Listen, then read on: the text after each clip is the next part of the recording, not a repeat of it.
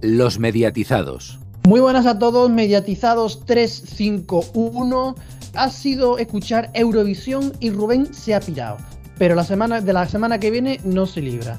Y tenemos, por supuesto, el temazo, no sé si decir de la semana, del Oh. mes Oh, o de la década. es una barbaridad, de dos décadas podríamos hablar. Ya está aquí Garrobo, ya lo sabéis, muy buenas. Y también saludamos a los que nos van a contar el temazo.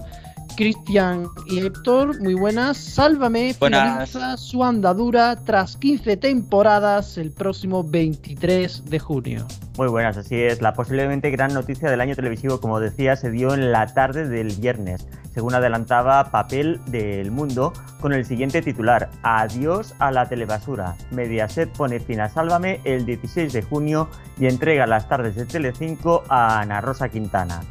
Los rumores que circulaban sobre la no continuidad del conocido espacio de corazón eran comunes los últimos meses, más desde la llegada a la presidencia de Borja Prado, más cercano al ideario de la productora de Ana Rosa Quintana, Unicorn Con- Content.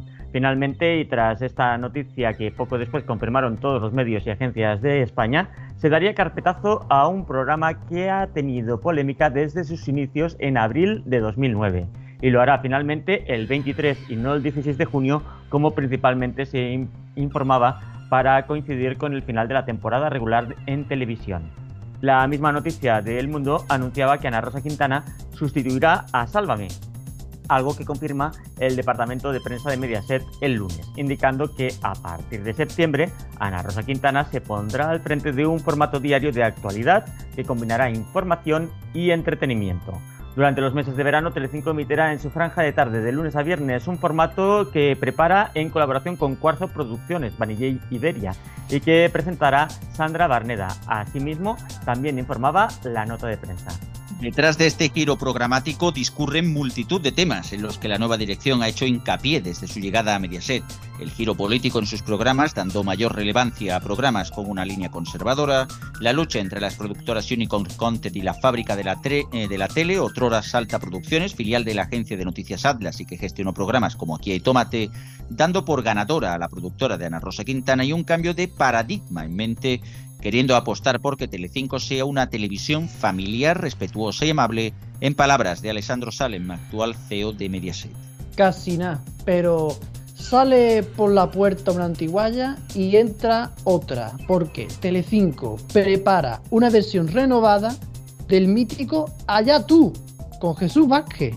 Sí, el juego de las cajas, que 12 años después de su despedida regresará a Telecinco con una nueva versión que volverá a contar con Jesús Vázquez como presentador y que incorporará nuevos elementos y giros en su mecánica. Allá tú es una adaptación del formato internacional Deal or Not Deal, emitido en 83 territorios desde su creación con gran éxito de audiencia. Las recientes reediciones que se han llevado a cabo en países como Francia e Italia y la que actualmente prepara Reino Unido respaldan la vigencia del programa. Bueno, pues vamos a cambiar de tema, porque si no os habéis dado cuenta, eh, vienen elecciones. Y Radio Televisión Española emitirá cinco debates durante la campaña electoral y prepara un amplio desplie- despliegue de cara al día de las elecciones, que son el 28 de mayo. Sí es, Radio Televisión Española ofrecerá cinco debates antes de las elecciones autonómicas y municipales del 28M. Tres municipales con los candidatos a las alcaldías de los ayuntamientos de Barcelona emitido el día 10 y Valencia y Sevilla los días 17 y 19 de mayo y dos con los partidos con representación parlamentaria que optan a gobernar en las comunidades de Canarias y Madrid 23 y 24 de mayo respectivamente. Además habrá entrevistas a los candidatos a los comicios autonómicos y locales y bloques de información electoral en todas las ediciones de los telediarios y los informativos territoriales de Televisión Española y Radio Nacional. Junto a esto, RTVE ha diseñado un amplio despliegue para las elecciones autonómicas y municipales que comenzará en la medianoche del jueves 11 al viernes 12 de mayo con el arranque oficial de la campaña que podrá seguirse en directo en los especiales informativos que conducirán Xavier Fortes y Josep Cuní en el canal 24 horas y en Radio Nacional respectivamente. El domingo 28 de mayo todos los medios de la corporación con especial implicación de los centros territoriales se volcarán en el seguimiento de la jornada de votaciones y los especiales de la noche electoral para seguir el directo el cierre de los colegios, el recuento, los resultados, los análisis de expertos y las valoraciones de las formaciones políticas. Movistar Plus evoluciona, o al menos el deporte, que estrena nuevos formatos en Twitch, YouTube y Spotify. Así es, el deporte de Movistar Plus, pieza capital de la plataforma, da un paso más y se mete de lleno de nuevos formatos en Twitch, YouTube y Spotify. Por un lado, Los lunes, en el Twitch de Movistar Plus, Iñaki Cano conduce Momentazos Plus, con los instantes más destacados del fin de semana, y a partir de las 8 de la tarde, Maldini hace su aparición estelar con Top Maldini, un espacio para los más futboleros y en el que responderá a las dudas y preguntas de los usuarios. Los martes el deporte americano tendrá su parcela con Esto es América, conducido por Javi López y con Rubén Ibeas, Moy Molina y Josean Redondo y se podrá disfrutar en formato podcast en Spotify y también como contenido en YouTube. También a partir de la próxima semana la plataforma estrenará Básquet Moderno bajo la batuta de José Ajero y Fran Fermoso. Y desde esta semana los programas dedicados a tenis, la pista del tenis y sobre golf, Grita Golf, se podrán disfrutar igualmente en YouTube, Spotify y Twitch. Próximamente, según informa Movistar, esto será extensible a contenidos más vinculados al mundo del cine, las series y el entretenimiento. Bueno, y hay hoy un grupo de comunicación de este país que parece que no va del todo bien, porque Vocento pierde 9,2 millones en el trimestre tras ganar 3 millones y medio hace un año. Sí es, Vocento ha presentado este martes sus resultados correspondientes al primer trimestre del año en el que ha registrado unas pérdidas de 9,2 millones de euros tras las ganancias de 3,5 millones cosechadas en el mismo periodo del año anterior según la información remitida a la Comisión Nacional del Mercado de Valores. El grupo ha cerrado el primer trimestre de 2023 con unos ingresos totales de explotación de 83,4 millones de euros, un 9,2% más que en el mismo periodo del año precedente. El 42% de los ingresos provienen de los medios digitales y la diversificación, lo que significa un incremento de 6 puntos porcentuales en la comparativa interanual. Hasta aquí el informativo de medios. Más noticias en neo.es con dos es y en todas nuestras redes sociales, en Twitter arroba neotv y arroba los mediatizados, así como en nuestras respectivas cuentas de Facebook y en el canal de Telegram de los mediatizados. Bueno, pues vamos con la tertulia y tenemos que presentar aquí a primero a los habituales, Alfonso y Garrobo. Buenas. Buenas. Eurovisivos, buenas. Efectivamente, y como vamos con Eurovisión, tenemos a nuestro experto de cabecera en Eurovisión, Pau Cazorla. Buenas. Muy buenas, un año más, aquí estamos. Yo solo tengo una pregunta y ya lo dejo todo a, vosotros. ¿España cómo va? España va bien, según Arnal. Sí. España va bien bueno, podríamos decir lo mismo de, España este año, ¿no? En Eurovisión. Bueno, pero igualmente lo dejamos eso por final, ¿eh? Que luego hablaremos de apuestas y todo eso. Vale, pues, pues todo vuestro. no, no, pues porque primero, ya que teníamos aquí a Pau, Pau, dinos un poquito sensaciones, qué tal, qué tal está siendo Eurovisión, cómo ha sido toda la previa, qué está pasando, qué, tal la BBC, este, este mix que nos hemos encontrado, porque al final eh, nos hemos encontrado con eh, Ucrania ganadora que tiene que producir en, Liverpool, ¿no? ¿Cómo estás viendo esta Eurovisión? Que yo creo que sería el tema importante. Y luego ya vamos con las galas, que también es importante. Bueno, eh, para la dificultad que podría conllevar eh, hacer una cosa a pachas, pues yo creo que se están complementando bastante bien y está resultando pues, correcto, como, como viene siendo la BBC, ¿no? Correcto, pero tampoco sin ser una cosa realmente innovadora que dice, madre mía, lo, lo que están montando aquí. En cuanto, eso en cuanto, digamos, a, organización y tal. Luego podríamos entrar en el tema de los impedimentos que están poniendo, sobre todo para España, que no han podido hacer el plano cenital y tampoco, bueno, uno de los planos que tiene, eh, tampoco han podido hacerlo como, como ellos querían porque mm, la cámara no da, no da de sí, no pueden hacer un zoom out, en fin, bueno. Claro, luego, en cambio, ves a actuaciones como la de Suecia, que finalmente, después de meses de, de rumores, sí que han podido trasladar la sandwichera que se le dice esa pantalla por encima que tiene y también por abajo de, de, Lorín. ¿No, eh, ¿Nos da miedo que se le caiga? Bueno, estuvo el otro día a punto de matarse porque si no la llegan a avisar de que se tumbara. Pero es más pequeñita y queda peor en, cámara, pero se ha podido es Es lo que iba a decir. Claro, luego la francesa, eh, subida a lo alto de una plataforma tremenda. Luego hay intervals que también eh, utilizan las alturas. Eh, lo veréis esta noche. Luego hay cámaras voltarinas por, el aire. En fin, no entiendo muy bien cuáles han sido los problemas que se han puesto a España pero bueno, eh, en fin, eh, es lo que hay y se han tenido que adaptar como han podido. Y luego las galas en sí, pues bueno, hablamos siempre de que hay un cierto estancamiento en Eurovisión. Es verdad que de vez en cuando van probando cosas, pero es que lo hacen bastante mal lo que prueban, porque por ejemplo, este año tenemos el 100% del televoto en las semifinales. Y dice, bueno, está muy bien que la gente decida, pero claro, es que se quedan por el camino candidaturas como la de Letonia, que tienen más calidad que otras. Y luego, una cosa increíble, eh, fue lo que probaron en el primer ensayo general del lunes, de la primera semifinal, eh, los clasificados lo hicieron eh, a, través de un estilo, digamos, factor X de, eliminación o operación triunfo, podríamos decir. con todos los artistas en el, escenario, en la parte trasera del escenario, con cámaras enfocando a cada uno de ellos, entrevistando a, cada uno de los, de los clasificados. Cuando quedan solamente eh, la última plaza, hicieron una pantalla partida a seis. En fin, todo como muy dramático, muy, muy humillante para los artistas. Y las críticas fueron tales que a las dos horas la UER dio marcha atrás y dijo que no lo iba a hacer y que lo mantenían como siempre. Así que bueno, yo creo que están un poco, ahora que ha tomado las riendas más Martin Osterndal o algo así.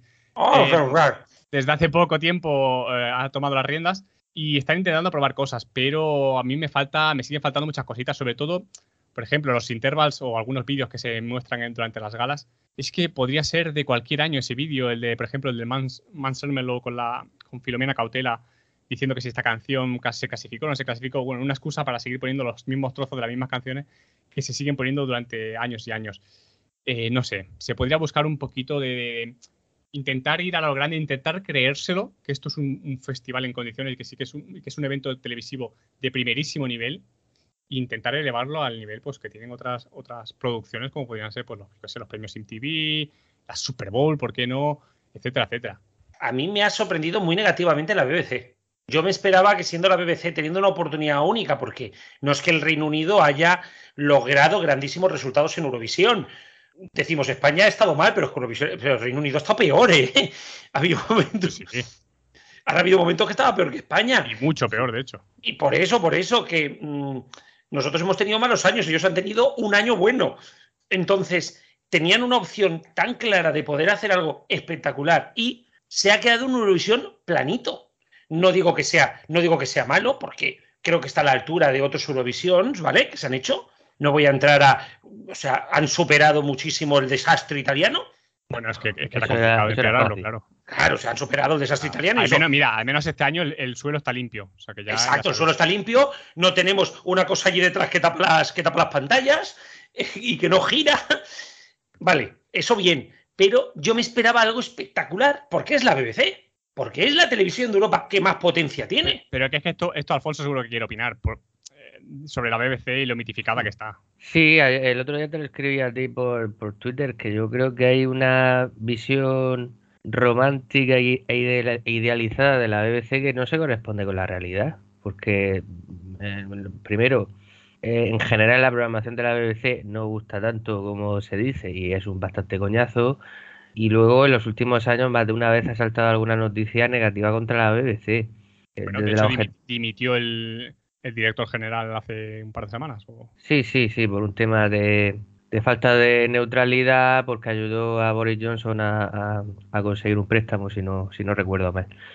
Pero eso que yo creo que tenemos a la BBC demasiado mitificada y luego llega la verdad y no es tan así. Yo también esperaba eh, algo quizá más espectacular, pero bueno, esta decepción también nos la llevamos con Suecia hace pocos años, porque Suecia no es que tenga una televisión pública eh, súper potente como puedan ser otras grandes de Europa, pero como es el gran país de Eurovisión, todo, eh, todo el mundo esperaba que Suecia hiciese una cosa espectacular organizando Eurovisión y no fue tan así. No es que lo hicieran mal, sino que se creó tanta expectación que yo creo que no se llegó a eso. Pues con el Reino Unido y la BBC está pasando un poco eso este año. Sí, no sé, yo sencillamente, mm, ya digo, eh, no, no, pude verlo, no he podido verlo todo tal y cual. Se reconocer que el fondo, las pantallas, o sea, les ha quedado muy bonito el pabellón, pero no sé, les faltaba, les ha faltado un puntito, un puntito que no sé, que a lo mejor nos sorprende y va hacia mejor. Bueno, el desastre, el desastre italiano fue mejorando y en la final por lo menos no fue tan desastre. Pero, pero tela. Pero bueno, eh, entrando a lo mismo, Pau, primera semifinal. Quedaron gente importante fuera, pero también es cierto que tampoco se salió mucho del guion. Bueno, mm, importante, importante, si acaso Holanda. Por eso. a, la, cual yo aposté que no, que no se clasificaba. Luego, eh, como he comentado, Letonia, que por canción, digamos, por calidad de, la composición, deberían estar en una final de Eurovisión, pero que con el televoto era prácticamente imposible. Aparte de eso, sorpresas prácticamente ninguna. De hecho, yo que sabéis que estoy muy puesto en apuestas, eh, los 10 favoritos en apuestas fueron los 10 que se clasificaron, em, incluida Portugal, con Ay Qué, alegría con la clasificación de Portugal. Qué alegría me llevé. Incluida Croacia con Mama Sh, que es un cuadro, un cuadro de Picasso, pero que, em, que también se clasificó, sobre todo, evidentemente favorecida por esta nueva norma del 100% televoto. Y luego, pues los grandes favoritos, como podrían ser Noruega, Finlandia y sobre todo Suecia, claro. Es eso, ¿no? Yo creo que no hubieron, no hubieron sorpresas, incluso se clasificó la Chanel de Hacendado. Y yo lo siento, lo siento. O sea, original hay una, que mira que yo no apostaba por su candidatura, pero original pues hay una. Espérate, esta, no, no, no, de Hacendado no. Esto sería la marca blanca del corte inglés, Israel. Pero la de Hacendado viene ahora en, un, en, un, ratito con, con Polonia. día por no decir una, una sola marca. Eh, bueno, sí. Eh, bueno, pero es que a mí, ya digo, eh, yo es que vi a Israel que fue como, vale, queremos hacer lo que hizo el año pasado España, pero a lo bestia. Y no sé, me ha quedado, me pareció hasta feo, porque hostia, hemos visto a grandes reinas que, que ha tenido Eurovisión, sobre todo Chipre ha mandado algunas canciones, ¿no? Elena, Elena Fureira, ¿no? Elena Furias iba a decir yo. esa, esa, es otra. esa es otra. Elena Fureira, ¿no? Y no sé, me pareció como muy estrambótico. Y yo creo que al final, pero bueno, al final se clasificaron las 10 que se lo merecían. Y Pau, ¿qué nos depara esta segunda semifinal? Que por lo que intuimos, creemos que tú ya tienes, eh, tú ya has visto cositas, que está a puntito de empezar para los que nos escuchéis en directo, para los que no, pues ya habrá pasado. ¿Qué nos depara esta segunda semifinal? Evidentemente la primera tenía muchísimo más nivel en cuanto a favoritismo y, nivel en general, pero como decía, pues se clasificaron las 10 que, pensábamos y esta segunda semifinal sí que va a tener mucho más emoción en, en, en, ese aspecto, ¿no? En quién se va a quedar fuera, quién va a entrar y demás, porque hay muchas canciones que son, pueden ser relativamente parecidas o que se pueden quedar fuera pese a ser bastante favoritas. Tras ver los ensayos, eh, gustaron mucho Armenia, que se está posicionando de forma clara para el top 10. Eh, Albania también, sorprendentemente, en su estilo, ¿no? Evidentemente, pero eh, la familia Calmen, Calmenji eh, lo hace muy bien para esa parte de Europa más acostumbrada a esos ritmos. Y luego, sobre todo, Australia. Australia que cierra eh, la semifinal, tiene un puesto de lujo y una actuación que yo creo que puede dar la gran, bueno, gran sorpresa tampoco, porque, porque lo estoy diciendo, ¿no? Pero, pero claro, pero que me refiero que la favorita es Austria, eh, cada vez menos para ganar la semifinal. Pero ya, yo, soy muy de Australia... yo soy yo soy muy de Austria. Sí, a mí, Sonia y Selena, perdón, eh, ¿cómo se dicen? Eh, Tella y Salena o algo así. Tella y Salena, pero... Sonia y Selena Hacendado, reiteramos, con una canción chulísima, chulísima. Sí, es, es, a mí me encanta desde el primer día. La puesta en escena es un cuadrito y ellas tienen, parece que están ahí obligadas, ¿eh? Eh, salvo que en directo le den más, más caña al asunto, va a costar, va a costar. Si, sobre todo si la gente que la ve de primera dice, pero ¿esto qué es? O sea, hablando de Alan, Alan Poe. Yo la tengo clavada en la cabeza, ¿eh? Yo la voy tarareando desde el primer día. Es posible, pero es que, pero fíjate, mmm, que por si acaso, mmm, muy poquito, pero le he metido a cuota 50 que no se clasificaba, por si acaso suena la, la flauta. Así que no estoy nada convencido de las posibilidades de, de Austria, Siendo... más allá de que, de que los fans mmm, hardcore de Eurovisión, pues evidentemente sí que la tenemos muy arriba, pero. Siendo, siendo televoto solo, yo creo que va a pasar. Pero donde lo va a sufrir es a en ver, el voto del jurado. Debería, debería, evidentemente. Pero bueno. Donde, donde va a sufrir es en la gran final, que si queréis pasamos ya. Eh, va a ser este sábado, Televisión Española, la 1, como también Bien. se va a ver la semifinal 2 en la 1, no así la primera semifinal. Exacto. Gran final. Ahora sí, abrimos, abrimos apuestas. ¿Cómo está España? Yo ya lo he visto. Estamos hablando, estamos hablando de que, por favor, todo lo que hablemos de apuestas, entender que desde la grabación hasta que esto se emita van a cambiar 200 veces. Sí. Así que que nadie lo diga. Y sobre todo, eh, con mucha responsabilidad, y lo comentamos sobre todo porque son, las apuestas son el mejor predictor que tenemos para poder saber los favoritismos de, esa cosa de fútbol, en, en, este momento, caso de Eurovisión. En un momento indeterminado entre que acabó la primera semifinal y empezó la segunda semifinal, no vamos a decir cuándo está grabado esto. En este momento, ¿cómo están las apuestas? Se me parece que lo grabamos en, en febrero, ¿no? Hace unas horas. Eh, Entre la primera y la segunda. Pues mira, eh, las cuotas generales a, a, la final, Suecia 1,54, esto significa que tiene un 65% de opciones de ganar. No ah, porque si no se nos llega va a ser una estafa. No hagáis caso a lo que digan otras webs como... Porque Ucrania ni cotiza. No, no, está bien, está bien también Ucrania. Sí, ¿eh? ahora viene Ucrania, espera. Finlandia 5,5, ha bajado bastante desde la primera sí. semifinal. Eh, Finlandia, la verdad es que el primer minuto empieza muy bien, pero luego se acaba desinflando y esta actuación va a ser absoluta kriptonita para el jurado, que la va a dejar sin ningún tipo de opciones de, de llevarse el trofeo. En tercer lugar, Ucrania a 13,5, es la gran incógnita de la temporada. En principio no debería tener ni por asomo los niveles de apoyo de la, del año pasado, pero Esperemos. es, muy, es muy complicado determinarlo, porque además, a poco que tenga, pero que siga teniendo, se puede llevar, si bien quizás no los 12, sí que se puede llevar 7, 8 y 10 de cada país a poco televoto que reúna, así que ya veremos. En cualquier caso, el jurado tampoco creo que la apoye tanto como pasó el año pasado. Pero bueno, eso a pesar de que Tebas sigue poniendo al lado del mercado la banderita de Ucrania. Ahí de verdad que pesadez de hombre, ¿eh? Sí, sí, sí. y luego, en la cuarta posición, atención, tenemos un empate técnico entre España y Francia. Francia que decepcionó muchísimo cuando se lanzó el martes los se lanzaron los el videoclip con los tres minutos de la canción completa con realización. La mujer sube y baja de una plataforma, pero mm, no hace mucho más.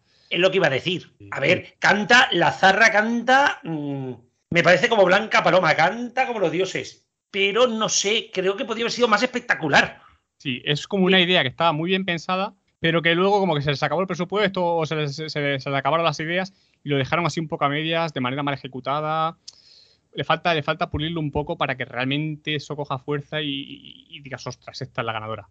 Y no ha eh, ocurrido eso. ¿En Río Revuelto ganancia de Radio y Televisión Española, podríamos llegar a decir? pues ojalá, ojalá. No, o sea, eh, no digo que España vaya a ganar, ¿eh? No digo que no digo que Televisión Española se hace, porque yo creo que esto está entre Suecia y, entre Suecia y Finlandia, ¿eh? Y Ucrania, como mucho. Pero ¿puede llegar a volver a tener un top 5?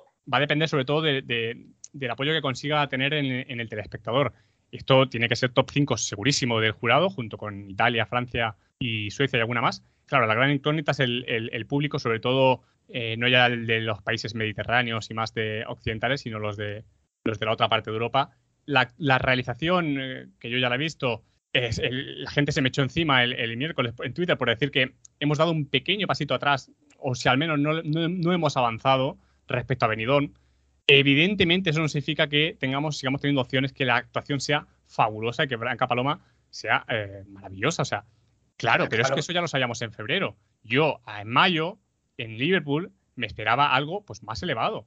Eh, como pasó el año pasado con Lori, ahí con, con Chanel, que tampoco, evidentemente, la canción no hay que darle muchas más vueltas porque ya está bien y demás. Pero después de todo lo que vimos en las pre-parties, de las posibilidades que supuestamente uno otorgaba a un escenario montado por la BBC y demás, Claro, que encima no podamos ni hacer el plano cenital, que el plano que hay girando con las eh, bailarinas dentro y Blanca Paloma sea peor porque los, flecos son más grandes y no se ve tanto eh, lo, que, está ocurriendo dentro, o que mm, los flecos, la estructura de los flecos no se pueda colgar del cielo, del, techo, y tenga que estar abajo, influyendo en uno de los planos principales de la actuación, pues hombre, eso para mí es dar un paso atrás.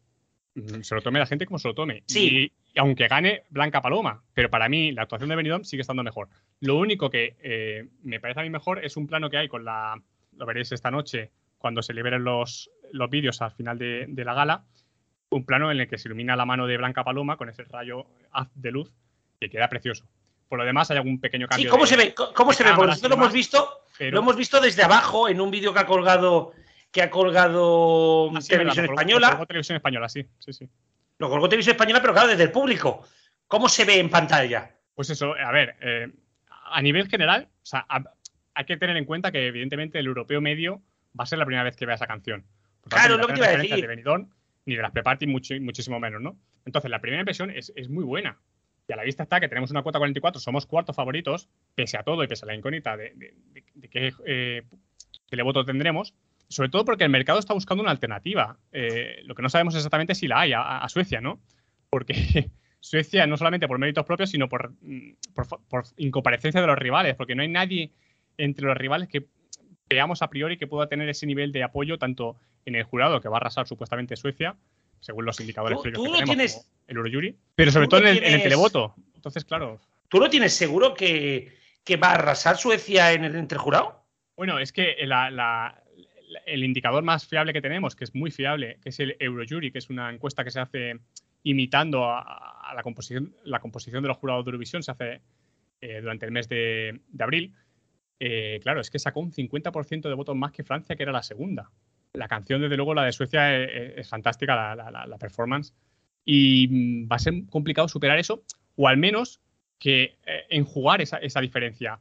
Es decir, es muy posible que Suecia no sea ni primera, ni segunda, ni quizá tercera o cuarta del televoto, pero si consigue eh, esa diferencia en el jurado, con un televoto tan repartido, además este año, que es 100% televoto, y por tanto todas las canciones que están en la final eh, han sido testadas previamente y a la gente le gusta relativamente porque han tenido que votar eh, a ellas, claro, el televoto puede estar muy repartido y que esa diferencia del jurado sea prácticamente imposible de remontar. Ahí está la, la, Claro. el- el- la ventaja de Suecia.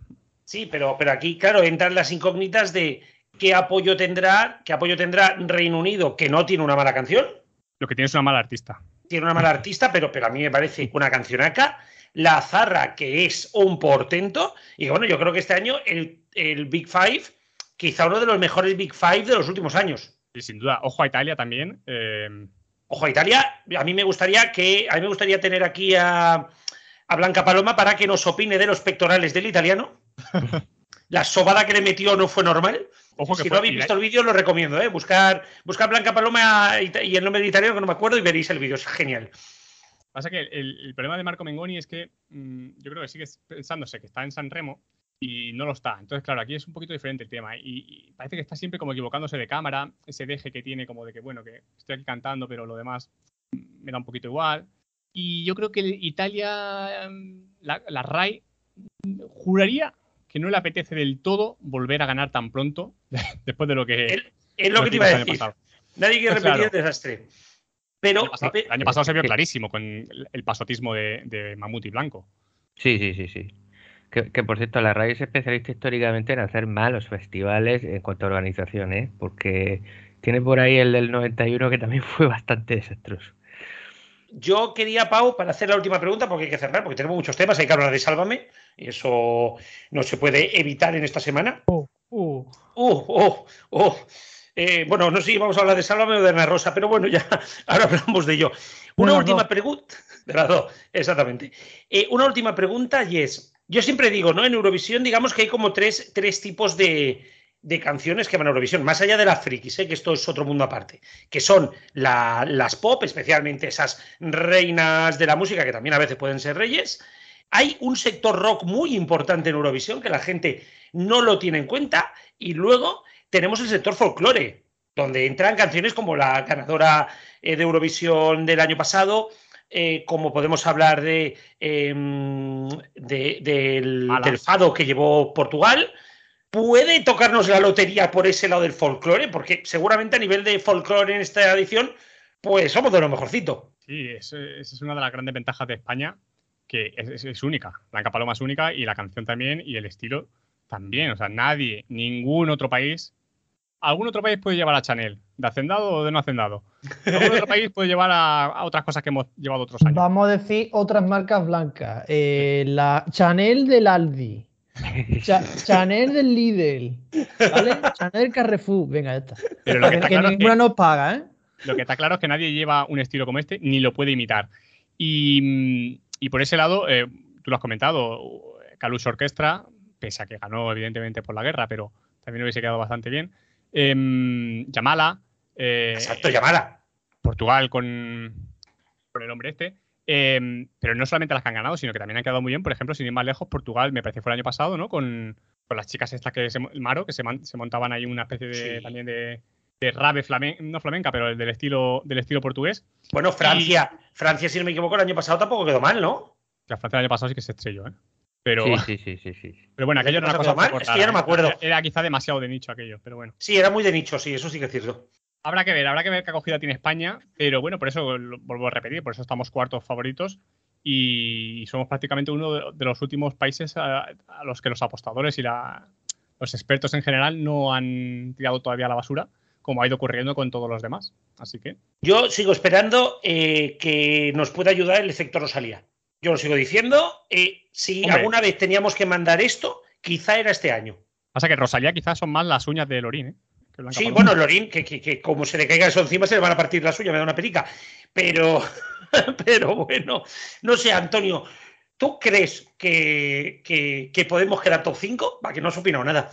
Es que no sé, me fío de ustedes, ¿eh? Pero como esto está imprevisible, es tan i- incomprensible, yo creo que vamos a ser top 5 por la cola, pero bueno, ya si, si ustedes que, que vamos bien y demás, ¿Conste en acta? pues, bueno. Conste en acta que yo dije aquí que me esperaba una y quien maneja mi barca y me ha sorprendido. a mí ¿Grabado también. está? Está sí, grabado sí. y yo lo dije. Y lo reitero ahora. Yo me esperaba un desastre y aquí tenía razón Pau. Punto y final. No Bueno, pasa Vaya, nada. hombre, como siempre. No, no, Pau, ahora vamos a pegar a hostias, que yo recuerdo perfectamente lo que se dijo. Ver, Tú dijiste que era la mejor opción posible de las opciones, de las canciones que presentaba España en el Benidorm Fest, pero tú veías costoso hasta un top 10.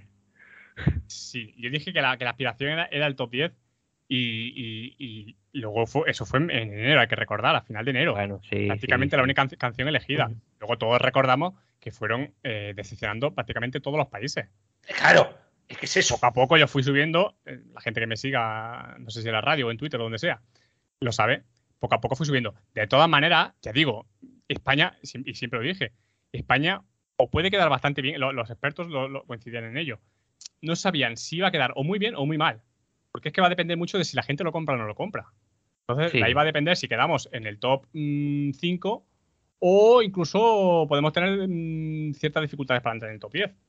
En principio debería estar asegurado el top 10, pero... Y, eh, y Pau, para acabar, en Telegrama, ¿tiene la sensación que los eurofans, después de lo del Bifest y después de lo de Chanel, están asumiendo que España va a ganar en breves Eurovisión? Porque yo tengo esa sensación. Yo creo que ya da igual, siempre y cuando mandemos una cosa con. O sea, mandemos a un buen artista, mandemos un tal. Tengo la sensación que todo lo que mandemos va a estar bien hasta que tengamos el golpe de suerte que gane.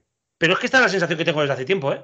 Es muy importante esta manera de elegir bien en el Benidorm Fest, tanto para los españoles como para el público internacional, que ve que España se va a convertir en lo que en, en- inglés llaman una powerhouse, o sea, una, fuerza potente en, en Eurovisión. Y todo esto, evidentemente, lo hace más televotable. También la, EBU nos trata con más cariño. Eh, ahora tenemos una muy buena posición dentro de, de la EBU con Ana María Bordas y demás.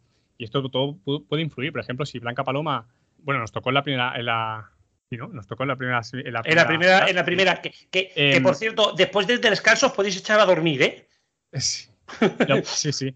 Lo más probable es que nos, pongan en el puesto número 13. El puesto en, en la final de Eurovisión tiene bastante importancia y puede hacer que subas dos, dos o tres puestos de media eh, respecto a si tienes un buen puesto o un mal puesto en el running order. Así que todo eso influye y evidentemente pues también Radio Televisión Española se ve con más fuerzas, eh, pone más, más ganas en todo, aunque emitan la segunda, la primera semifinal en la 2, pero bueno. Y, y todo influye y sí, No si hemos, seguimos por comentado, este no camino, hemos pues comentado eso, pero ya estamos sin tiempo, ¿eh? sí, sí. Lo de la primera semifinal en la 2, que ha sido todo un drama. ¡Oh, en la 2! ¡Oh, no! ¡Qué cabrón! El televisor español, la pana quita Masterchef. ¡Oh!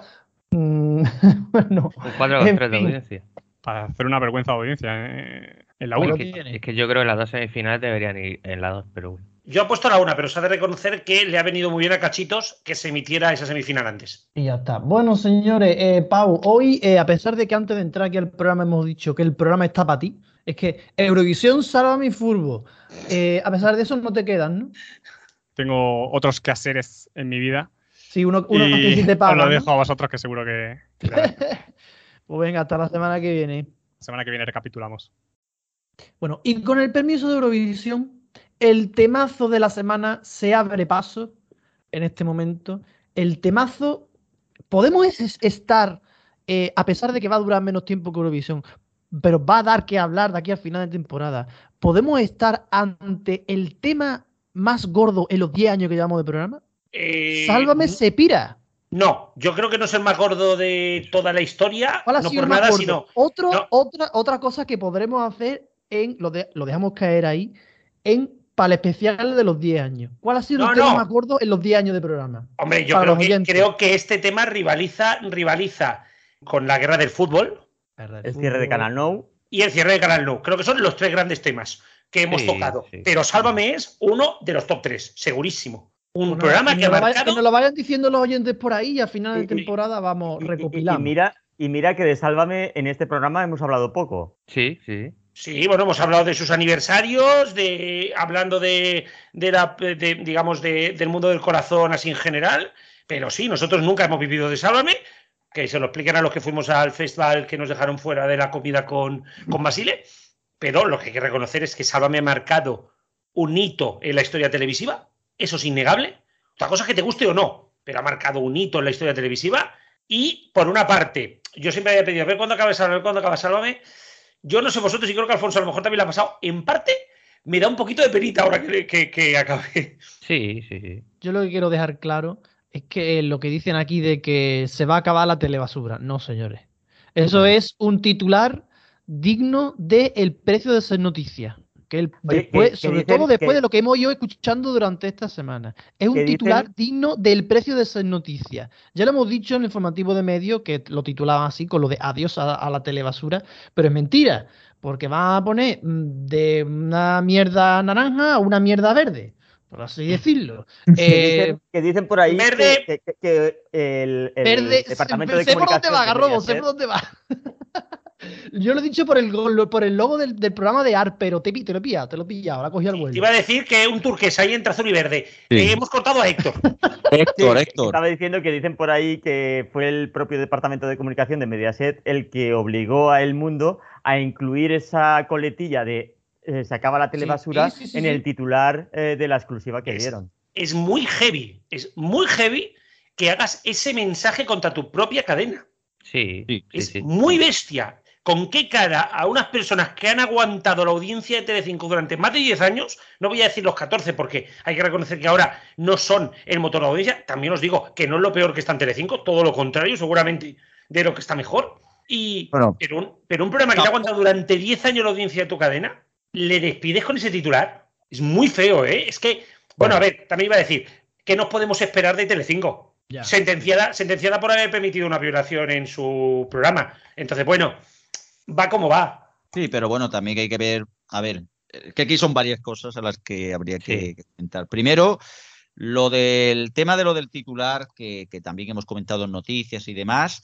eh, el titular, desde luego, mm, se nota aparte, y eso que dice sector, pues es la, la- casi casi la confirmación de que sí que hay un- una mano negra detrás en ese sentido, de intentar eh, hacerlo como hay que vender bien de que, bueno, se acaba la telebasura, Telecinco cerró un ciclo, tal y cual, no sé qué, no sé cuánto. Evidentemente, no son las formas, como tampoco son las formas de que los mismos trabajadores se acaben enterando precisamente por la filtración al, al diario El Mundo, el cual ha tenido la exclusiva y bueno y tal, pero eso Mm. tenían que haberlo sabido los trabajadores previamente, ¿no? No puede se- ser que te enteres porque alguien lo ha colgado en un periódico, ¿no? Bueno, y, y te digo una cosa, que aún los trabajadores se pueden enterar tarde, pero es que ni siquiera los directivos y productores se Sí, enteraron sí, antes de los medios. Es que es exacto. muy bestia, ¿eh? Eh, Es bastante bestia. O sea, lo que, lo que explica, como hemos comentado en la noticia, de hecho, es esa filtración interesada por parte de unos directivos que evidentemente quieren darle un cambio a la cadena bastante grande,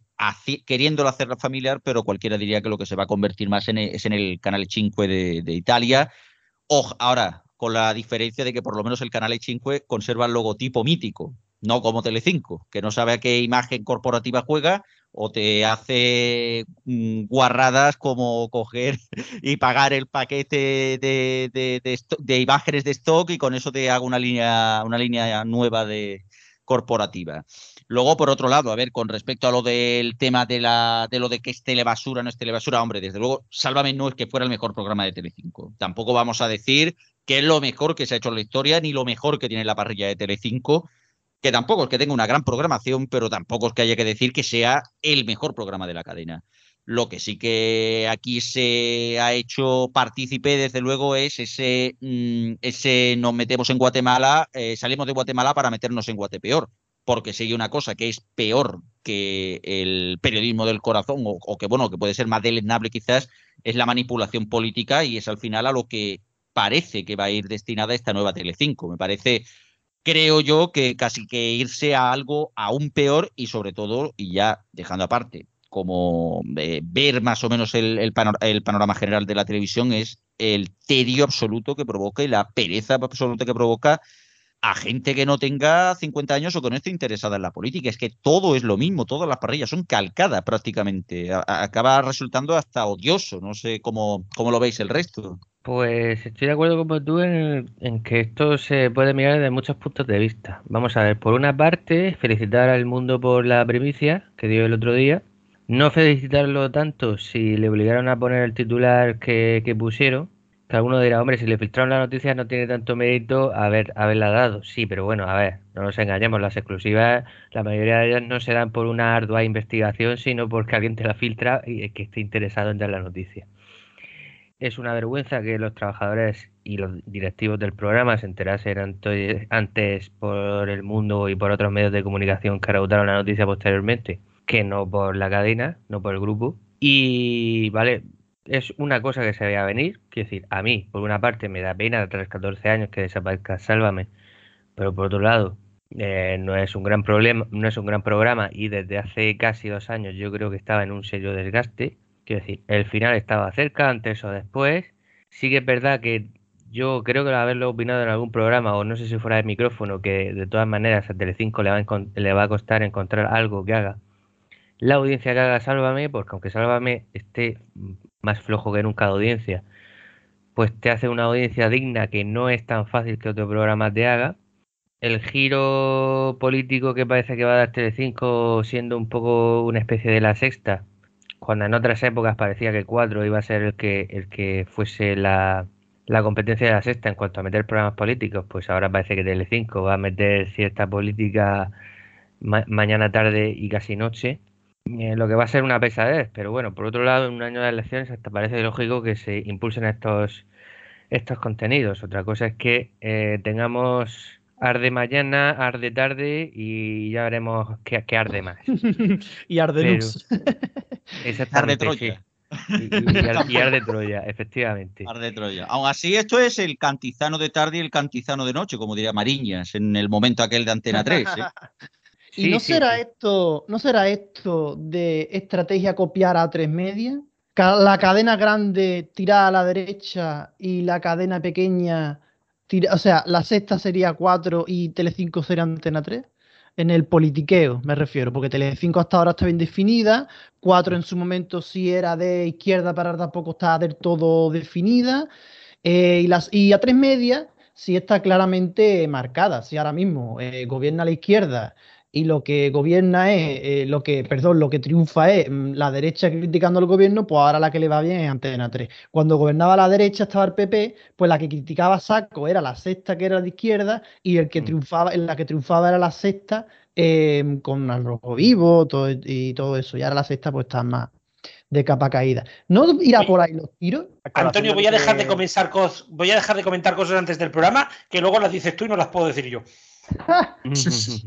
bueno, a colación de lo que decías, Antonio, tenemos que recordar también que Telecinco ya anunció hace, hace unas semanas, hace unos meses, que a partir de septiembre iba a renovar también informativos Telecinco y que oh. los informativos iban a volver a cuatro. Eh, entonces, pues ah, claro, en, año electoral eh, vamos a ver eh, qué imagen de informativos serán y hacia dónde se orientan. Y que creo que con lo de Ana Rosa ya vemos hacia dónde se van a orientar. Y respecto a lo que decíais de la imagen mítica de la Telecinco italiana de Canale 5, ¿os acordáis de cuando en España teníamos aquel logotipo con el floripondio, que con el cambio tuvimos una imagen eh, de transición entre una y otra? Con aquel 5 estilizado y aquellas eh, eh, pases a publicidad con solo ese 5 y cosas así, que era todo muy insulso. Pues quizás estamos ahora en un momento parecido, que eh, tienen las líneas estas en diagonal, el cuadrado este, bueno, el trapecio este azul con el que van jugando un poco y que le ha quitado un poco de personalidad. Quizá estamos ahora en un momento de transición y que en septiembre, cuando estrenen informativos, estrenen el programa de Ana Rosa por la tarde, eh, estrenen eh, el programa de que vaya a sustituir al Deluxe por la noche todo eso mm, quizá venga acompañado de una nueva imagen gráfica y quizá de un nuevo logotipo que también se habló de que TL5 iba a cambiar logotipo últimamente. Entonces, yo creo también, que hay también hemos enterado durante esta semana que se cuenta, se rumorea eso. exactamente. Entonces, eh, hay muchos rumores, hay mucho movimiento en torno a Mediaset y todo confluye en la entrada del equipo de Borja Prado y en la conversión de Mediaset España en Media for Europe, aunque Mediaset España siga existiendo. O sea que vamos a ver eh, cómo, eh, qué camino es el que toma esta Mediaset y qué respaldo va a tener por parte de la audiencia, porque ya sabéis que cuando hay cambios, a veces la audiencia los apoya y a veces sale huyendo. Entonces, vamos a ver qué pasa. Conociendo a Telecinco, seguro que preguntan al chat GPT que le haga el logotipo. Ah, bueno, pero, y, no me sintomático, ¿eh? y es muy sintomático también que el programa que vaya a sustituir a Sálvame durante el verano sea de la antigua productora de Ana Rosa, que ella ya está desvinculada y los dejó tirados, eh, Cuarzo, que acabó siendo adquirida por Vanillay. Es curioso ese ¿Es la de los fines de semana? Eh, no, porque No. el programa de, de fiesta está también producido por Unicorn. O sea Ah, que claro, también- fue de los que es Ana pasó a... Rosa. Vale, vale. Sí, tenemos de los que- hacía antes te- Viva la Vida, eso sí. Viva la vida sí que era de cuarzo. Sí, entonces, La isla de las tentaciones de cuarzo, ¿no? Porque como la presenta Sandra Barneda. Eh, diría que sí. Ahora mismo eh, me pillas así, pero creo, creo que sí. Quiero recordar que sí. O sea, directa o indirectamente vamos a tener Ana Rosa de mañana, Ana Rosa de tarde y Ana Rosa de fin de semana. Unicorn Es que, TV. es, que, es que esa es la cosa, esa es la cosa. Eh, a mí el titular del mundo hablando de que se acaba la telebasura porque sustituyen a Sálvame por Ana Rosa, pues me parece deontológicamente hablando un poquito irreal. Bueno, eh, vamos a ver, tampoco adelantamos acontecimientos. Sí que parece que va- vamos a tener un programa con diversos contenidos, aunque parece claro que una parte será política y esa parte política, estando Ana Rosa de por medio, pues será, como estamos acostumbrados en los últimos años con muchos medios de comunicación, a, a la siembra de odio contra el gobierno. Pero, Bueno, contra el gobierno y contra todo lo que se mueva, ¿eh? bueno, pero sí, pero eso no quiere decir que vaya a ser un mal programa. Quiero decir, tú puedes hacer un programa político y que sea bueno, no, no, o sea, el, el hecho de hacer un programa político y, y que sea escorado hacia la derecha no quiere decir que sea un mal, que sea ya de por sí telebasura. Vamos a esperar Exacto. también acontecimientos y a ver lo que nos presentan en, en Bueno, es que lo que sea, bueno, Sí, pero- también, yo he le- eh, también hemos leído que, que lo de por la tarde no va a ser político, que va a ser No, no, no, no, no. estilo- pero estilo dar. No, no, no, no. A ver, ojo, ojo. La cosa La- es Sí, otra que vamos a tener, que vamos a tener a las 7 de la mañana un informativo donde la política es muy importante. A partir de las 9 vamos a tener el, el programa llano de Ana Rosa con política, sociedad y eh, corazón. Luego nos vamos allá al mediodía con política y corazón. Nos vamos al informativo con política. Luego creo que van a meter una serie, así por destensar un poco. Empezará Ana Rosa, que la van a meter tres horas mínimo, seguro, donde va a ser política, sociedad y corazón. Nos vamos al informativo, de nuevo política. Hola, bienvenidos a la sexta facha. E- Eso te iba a decir, al final sí, sí, pero bueno, que si criticamos eso de, de Telecinco, ah, tendremos que decir que la sexta es basura de, ma- de la mañana a la noche. Hombre, No, claro. la sexta, la sexta ha, ha virado. La diferencia es que la sexta solo habla de política y ellos meten entre la política el tema, los temas del corazón. Bueno, pues mira, por lo menos un poco. Federico Jiménez Los Santos y ahí lo tenemos, ¿no? Eh, Claro, no, no. Que lo que me quiero referir, que no estoy defendiendo, pero no me vengas, no me vengas con, con historias de qué tal, porque lo que vas a hacer es convertir a Telecinco en una cadena de pura actualidad, una cadena 24 horas en directo prácticamente, Pero y todo todo, por el mismo tema. Ya, pero eso en sí no es, no es malo. O sea, yo prefiero que, que tuviesen más, una programación más variada, pero todo lo que estás diciendo en sí no es malo. Falta Claro, saber cómo lo hagan. No, no, pero tú miras Antena 3 y vale, aunque tiene esos mismos contenidos, tiene la ruleta a las doce y media, tiene a Carlos Arguiñano, tiene las dos novelas a mediodía, tiene un concurso como pasa palabra por la noche, luego tiene el hormiguero, que no sé muy bien dónde situarlo, porque dependiendo del día y si se ha roto el codo este hombre o no, mm, te puedes saltar con una cosa, con política, o hacerte un alegato sobre la paz mundial. Pero bueno, más o menos ves cosas diferentes. Pero es que Telecinco va a ser Ana Rosa de mañana, Ana Rosa de mediodía, de tarde, de noche y de fin de semana. Y, y- y- y- y bueno, a mí me ha encantado porque por algún grupo ha corrido la idea de que a partir de Telecinco va a ser un único programa de 7 de la mañana a 2 de la madrugada, que es Ana Rosa todo el día. Sí, sí, sí. Sí. Ana- eh, eh, Pluto TV Ana Rosa. Podrían Pluto. TV Ana Rosa, exacto. A ver, o por ejemplo, a ver, estabas diciendo de los programas, pero recordemos que por medio de Ana Rosa e informativos hay un Ayatú, como, como hemos comentado en noticias. O sea que al final, eh, bueno, Yo dudo mucho que Ana Rosa la pongan en la tarde para dos horas. O va a la serie o va al concurso. Las dos cosas no van a ir. Lo dudo mucho. O un concurso por la mañana, o un concurso antes del informativo de las 3, estilo a la ruleta. Pero Yo no me veo más- nadie, ¿eh? Yo me veo más un Ayatú en cuatro. Porque quieren potenciar cuatro y esta es la información que yo sí tengo que quieren potenciar cuatro. Claro, pero la, noticia salía de Telecinco. O sea, esto que hemos comentado salía de que lo iban a poner en Telecinco. O sea, no Ya, pero aquí te puedo ir de Telecinco a 4 y viceversa. Aquí esta gente aquí mm, juegan Sí, con es que sus yo-. Bueno, por precio justo. ya, ya que fue de Telecinco a 4, ¿no? Pero que, Héctor, ¿tenemos series esta semana? Sí, ¿eh? Por supuesto, no, no hay semana sin series. Y empezamos esta semana con Sky Showtime, que estrena este viernes el thriller criminal A Town Called Malice. grabado en España, y lo hace poniendo a disposición de sus abonados los tres primeros episodios y estrenando uno nuevo cada viernes hasta completar los ocho episodios que componen la serie. La trama tiene lugar a principios de los 80 entre las palmeras y clubes de las playas de la Costa del Sol.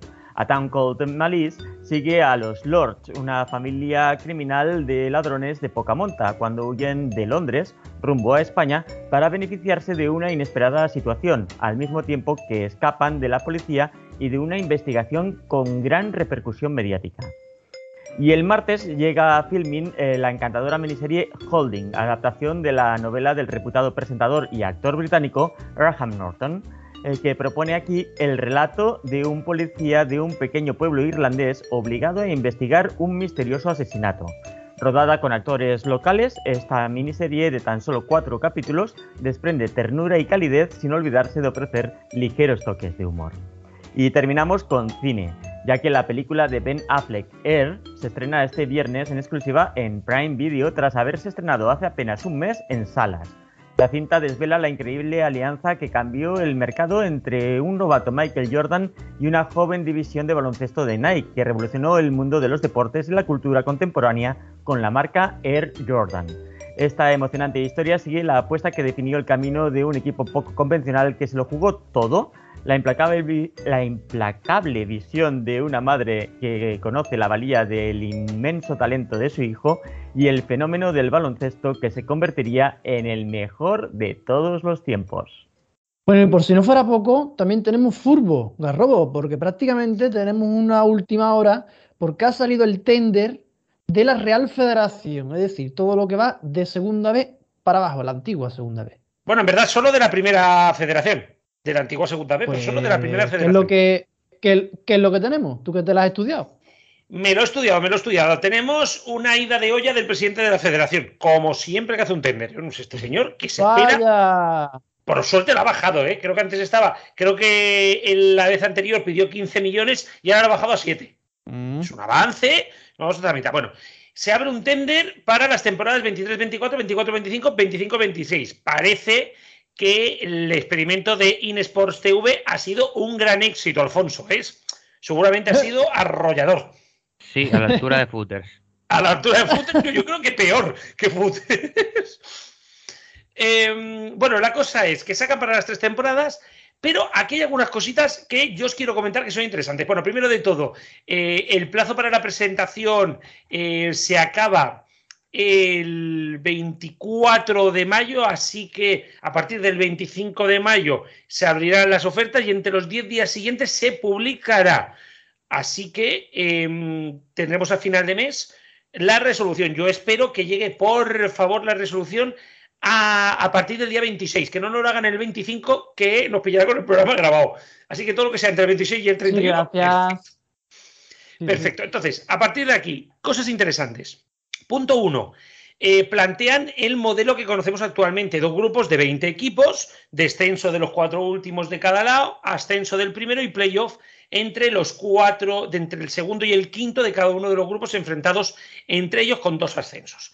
Vale, hasta aquí todo bien, pero ojo, ponen encima de la mesa la opción en caso de que el propietario de los derechos y el comité de competición lo decidan, poder dividir la primera Real Federación en cuatro subgrupos de 10 equipos. ¿Cómo funcionaría? Estos 10 equipos de cada subgrupo se enfrentarían a partido único, uno en casa, uno fuera, por sorteo. Los cinco primeros de cada uno de estos subgrupos, o sea, de, digamos que habrían dos grandes grupos, pero estarían divididos en dos subgrupos. Estos cinco y cinco, que son 10, se volverían a juntar en un grupo de ascenso donde se enfrentarían otra vez a un partido único para el ascenso, mientras los cinco de abajo se enfrentarían de nuevo en diez partidos para el descenso. Y a partir de ahí sería pues los playoffs y todo eso. Esto está en el tender. Por lo tanto, la Federación Española da a conocer cuáles son sus planes para el futuro de la segunda, de la primera ref. Y también abre la puerta a que haya una nueva división entre la segunda y la primera ref. ¿Otra? Sí, pone encima de la mesa del ascenso a segunda división o aquella liga que se determine entre la segunda y la primera red. Madre mía. Ojito, cuidado, ¿eh? son cosas importantes.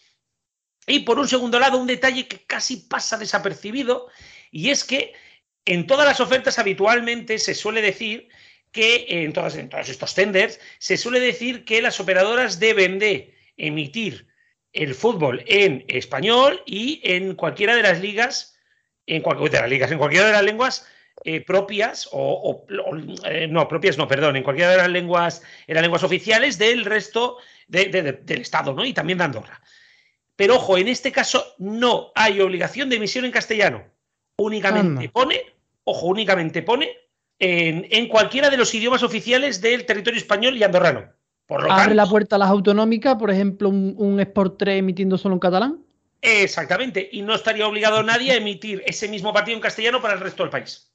Eso es importante. Punto uno. Y punto dos. Hasta ahora se permitía que todos aquellas, aquellas, eh, aquellos equipos que tuvieran televisión eh, propia, digamos el Sevilla Fútbol Club, Real Madrid, Barça, Betis, Barça por cierto que está a punto de cerrar, podían emitirlo. Ojo, a partir de ahora solo podrá emitirlo aquellos equipos que tengan licencia de TDT nacional. O sea, sí, señores del Real Madrid, no se me quejen y firmen esto que hemos acordado.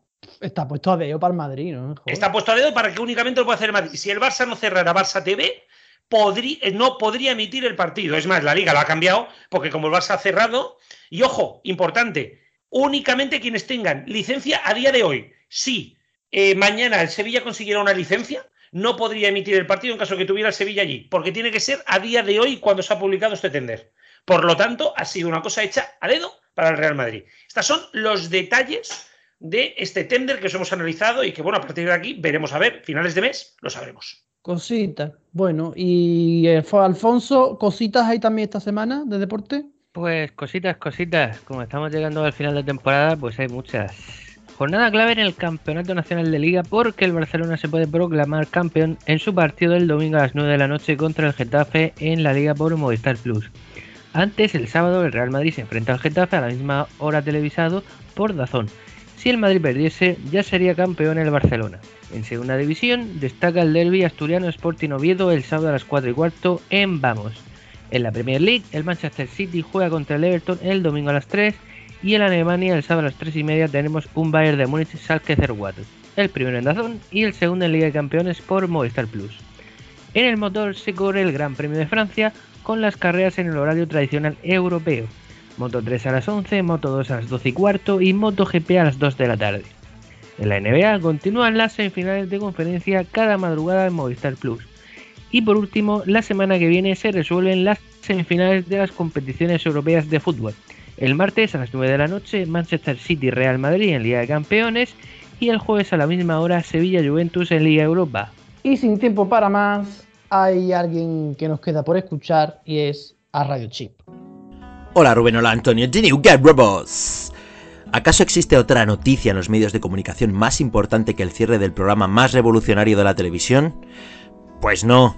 Cierra Sálvame, Chapan. Han sido 14 años de un programa que empezó siendo una mezcla de retales televisivos y como un relleno, como todas las cosas exitosas, se meten en nuestro día a día sin que nos demos mucha cuenta. Hay muchos programas que empiezan en la televisión a bombo y platillo, mentes pensantes que dicen que están a punto de dar a luz programas que serán un antes y un después, y luego hay programas que simplemente lo son. Querida gente que denosta Sálvame públicamente. Lo malo de todo esto es que el fin de Sálvame deja un hueco muy grande, y Telecinco ha dejado un buen puñado de programas que han sido denostados a lo loco, calificados de basura, de asco, de gente que se alegra de muchísimo de que acaben. Y claro, el Tomate, Crónicas Marcianas, El Informal, El Mississippi, Tutti Frutti, Sálvame, programas que en su momento estaba feo decir que se veían, pero que aún todos recordamos. Yo soy de esos que fueron fans de Sálvame desde el minuto 1, y de los que vi que la cosa se iba a la mierda cuando empezaron con el tema de Rocito. Ya lo siento, pero predije la muerte cuando todo cristalizó como en un raca raca sin parar, cuando se olvidaron de los espectadores y se centraron en una guerra que no era de los que lo veíamos. Aún así, queda un mes de programa y muchos veremos algunos de estos últimos programas como si fuera el último sorbo de ese flash antes de que se le vaya el sabor. Y mi pregunta es, ¿y ahora? ¿Con qué haremos memes? el, flash, el flash radio chip de limón o de naranja. De cola. O de, Coca-Cola, de cola, Mira, yo, yo, no puedo, va a ser un flash de rosa, ¿eh? De Ana Rosa. Bueno, pues hasta aquí el sonido histórico que diga la carta de Red Chip, este obituario a Sálvame.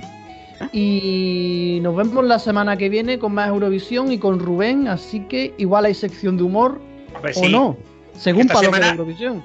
¿Te has dado cuenta, Antonio? Si no está Rubén, no sabemos contar los minutos. Sí, yo es que estoy en huelga de contar minutos. Hasta la semana que viene. Hasta la próxima. Adiós. Adiós.